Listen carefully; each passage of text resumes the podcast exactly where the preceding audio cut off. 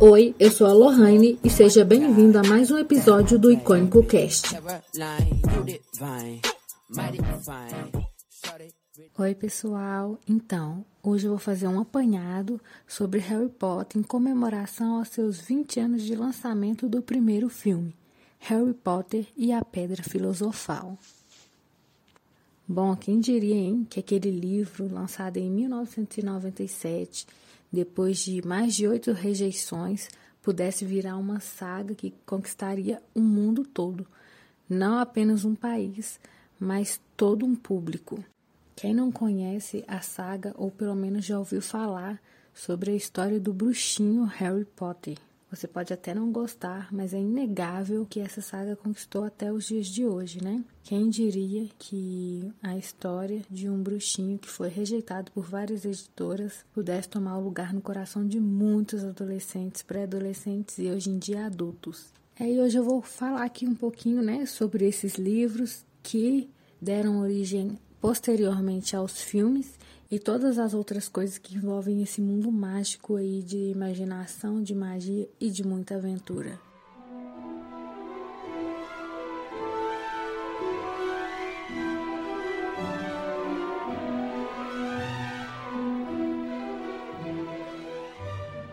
O primeiro livro publicado de Harry Potter foi no ano de 1997 e o último foi finalizado é, no início de 2007. Ou seja, praticamente 10 anos aí criando toda uma história que envolveria não só os próprios personagens, mas um público fora das páginas dos livros que vivenciariam e, e vivem até hoje esse mundo complexo aí de Harry Potter que foi se estendendo por muito tempo, né?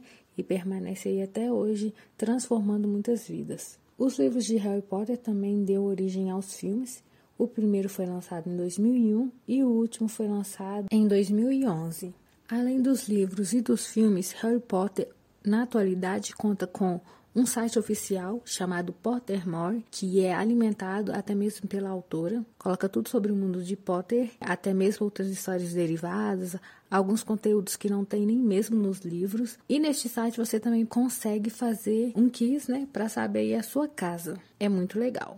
Fora o site oficial, a gente também aqui no Brasil tem um site oficial que é o maior site brasileiro de Harry Potter, que se chama Potterish. E ele é, foi criado por fãs, é alimentado por fãs e também contém é, tudo sobre Harry Potter, várias dicas, curiosidades e também vale a pena ser conferido. Falando aqui um pouquinho sobre as adaptações no cinema, alguns fãs, né, sentem falta, e eu diria principalmente eu, vou falar aqui como uma Potterhead, uma super fã dessa saga, é, que eu senti falta de quatro super histórias nos filmes de Harry Potter, que é contada nos livros, mas infelizmente nessas adaptações não foi possível por diversos motivos, né? Quem conhece a saga também sabe que os filmes já são é, bem grandes, né? São produções cinematográficas aí que chegam até mesmo a duas horas ou até um pouquinho mais. Então, a gente sabe que não é possível colocar todo um livro dentro dessas poucas horas. Então eu vou comentar aqui essas quatro histórias principais que deveriam ter sido colocadas nos filmes e poderiam ter substituído outras que não, que não eram tão importantes. A primeira é a família Gaunt. Para quem não sabe, não está por dentro da história, o grande vilão da história, né, o rival aí do menino Potter, era Voldemort. E a história sobre a família dele, que é os Gaut, ela é de extrema relevância, porque ela conta o porquê desse vilão ter se tornado o que se tornou, né?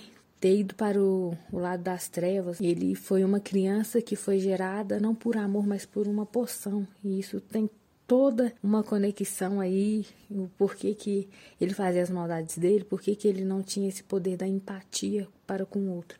Então, é, eu senti muita falta aí de contar um pouco sobre a família Gaut. Nos filmes eles têm alguns trechos que eles apenas citam rapidamente, mas é, não deram tanta importância para essa parte e ela é muito relevante.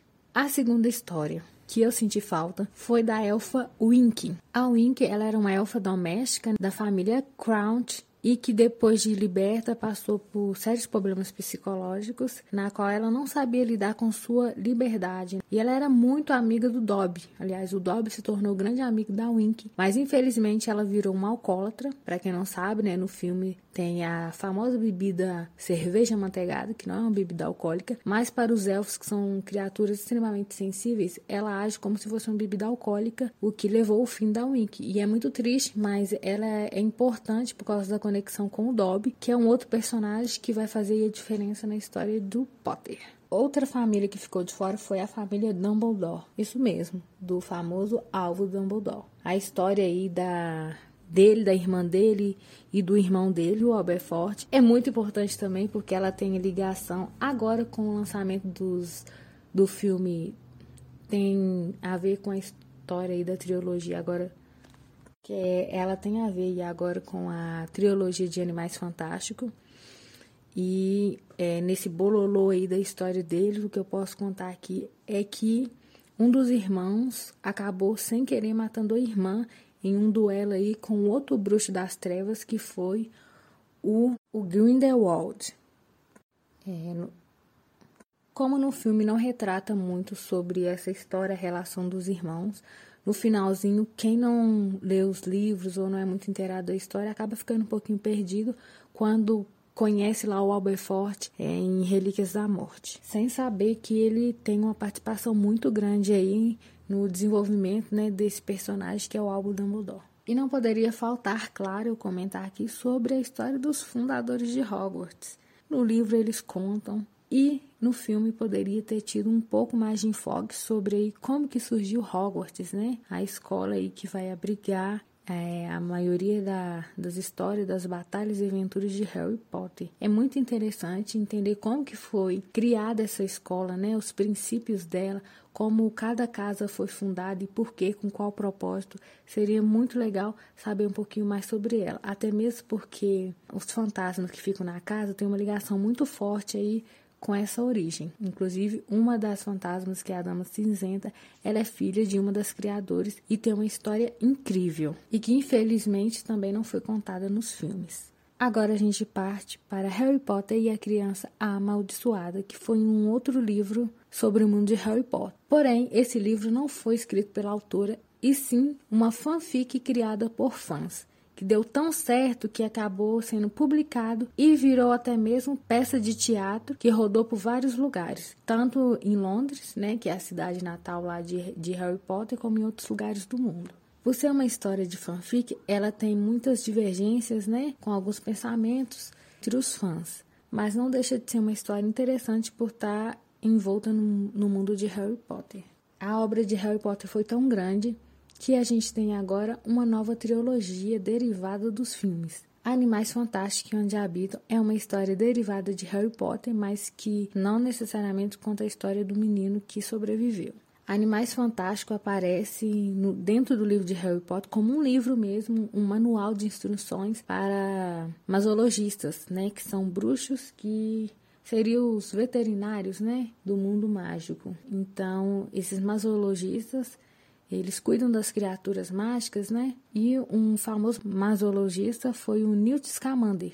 E essa trilogia é sobre esse carinha aí que acaba tendo uma ligação com Harry Potter. Mas a história de Animais Fantásticos onde habita acontece muitos anos antes dos acontecimentos de Harry Potter. Acabou culminando para o que aconteceria depois no mundo de Potter, mas é uma história diferente, né? Com uma trama diferenciada. Muito bacana. E além de Animais Fantásticos Onde Habita, já tivemos o lançamento de Animais Fantásticos e os Crimes de Grindelwald.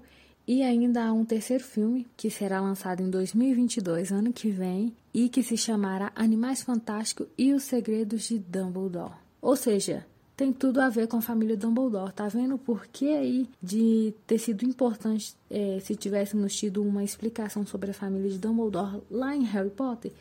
Esperemos que neste filme eles possam abordar mais e contar um pouco mais a fundo sobre essa família tão enigmática e que traz muitos pontos interessantes. Bom, agora eu vou falar um pouquinho aqui sobre né, os atores principais da saga, né, por onde andam, o que, que fazem atualmente. Daniel Radcliffe, que foi o intérprete de, de Harry Potter, hoje em dia está com 32 anos, continua atuando. É, depois da saga ele fez ótimos trabalhos, né? É, como o filme Amaldiçoado e, e Versos de um Crime. Emma Watson hoje em dia tem 31 anos, é, ela se aposentou das telinhas nos últimos anos, mas tem no seu currículo trabalho como As Vantagens de Ser Invisível, A Bela e a Fera, Adoráveis Mulheres. Rupert Grint tem 33 anos e depois do sucesso da saga, o ator encarou outros papéis, que mesmo não tendo tido destaque, foram proveitosos para sua carreira. Rupert é o único que se tornou pai entre o trio principal. Tom Felton, é, que tem 34 anos hoje, assim como Rupert não pegou grandes papéis depois de Harry Potter, ele participou até do filme Planeta dos Macacos e também esteve em Flash, mas com pequenas participações. Ele é um grande fã da saga e até hoje comenta, faz live em seu Instagram, sempre propõe reuniões e tudo mais que envolve o mundo de Harry Potter. Ele é um grande, grandíssimo fã e tem muito orgulho de falar que trabalhou para essa saga e para fechar aqui o nosso quadro, eu não poderia deixar de comentar o que é, na verdade, uma parte um pouco triste sobre esse mundo maravilhoso de Harry Potter, que é sobre as polêmicas envolvendo a autora. É, como vocês puderam perceber, eu preferi nem falar o nome dela aqui, por termos certas divergências de pensamentos, né? A autora, nos últimos anos, tem dado declarações, mesmo que pessoais, mas de formas discriminatórias, preconceituosas, homofóbicas e transfóbicas, o que é muito grave e o icônico não compartilha desse, desses pensamentos. Por isso preferimos deixar o nome dela de fora. A gente sabe que é muito mais complexa essa questão, porque como eu disse lá no início, Harry Potter transformou toda uma geração e não tem como apagar uma, uma saga assim, né, que fez tantas transformações boas na vida de muitas pessoas. É, esperemos que um dia possa rever esses seus pensamentos, seja pelos seus traumas, pelas suas vivências, que ela possa, né, como se diz, recobrar a consciência e perceber que se ela pode escrever uma história tão linda de Harry Potter que nos ensinou tanto sobre o amor, a empatia, né, sobre não discriminar os outros, sobre entender o lado de outras pessoas, que ela mesma possa é, aproveitar de sua própria obra. A gente finaliza aqui com, com essa questão. E eu vou finalizar aqui o episódio com uma frase que é da própria autora, que ela escreveu para o livro, né, na voz de Dumbledore, mas espero que ela também possa fazer proveito dessa frase. O mundo não se divide em pessoas boas e más. Todos temos luz e trevas dentro de nós. O que importa é o lado a qual decidimos agir. Isso é o que realmente somos.